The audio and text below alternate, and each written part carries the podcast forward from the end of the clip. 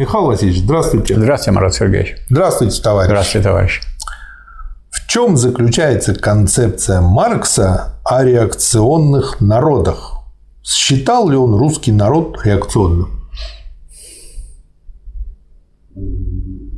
Во-первых, о народах такой концепции нет, о нациях.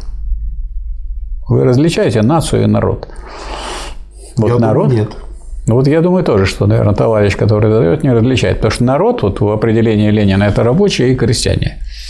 Поэтому народов реакционных не бывает. А нации, а нации, как известно, возглавляются Нация есть определение нации, это историческая общность людей, которых характеризуется общностью территории, экономики, языка и культуры. Раз экономика может быть реакционной, или в этой экономике правят реакционные классы, то и нация, ну, например, сказать... фашизм.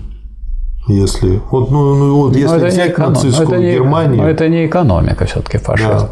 Нет, я имею в виду тот период, когда да, был период, как, то есть сказать, нация может в целом, если брать ее в целом нации, и вообще можно сказать, что в любой нации господствует та идеология, которую э, исповедует правящий класс.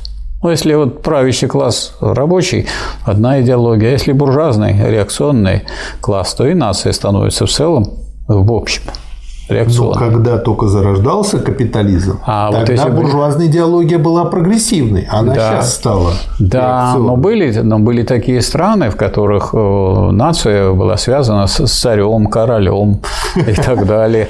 Поэтому можно было говорить об этих самых реакционных нациях. А насчет народа, народ – это рабочие и крестьяне. Реакционного народа не бывает. Да. Ну вот видите, вот на этом тоже часто вот многие провокаторы играют, когда да. против играют, играют против нас. Да. Спасибо, Михаил Васильевич. Пожалуйста. Спасибо, товарищи.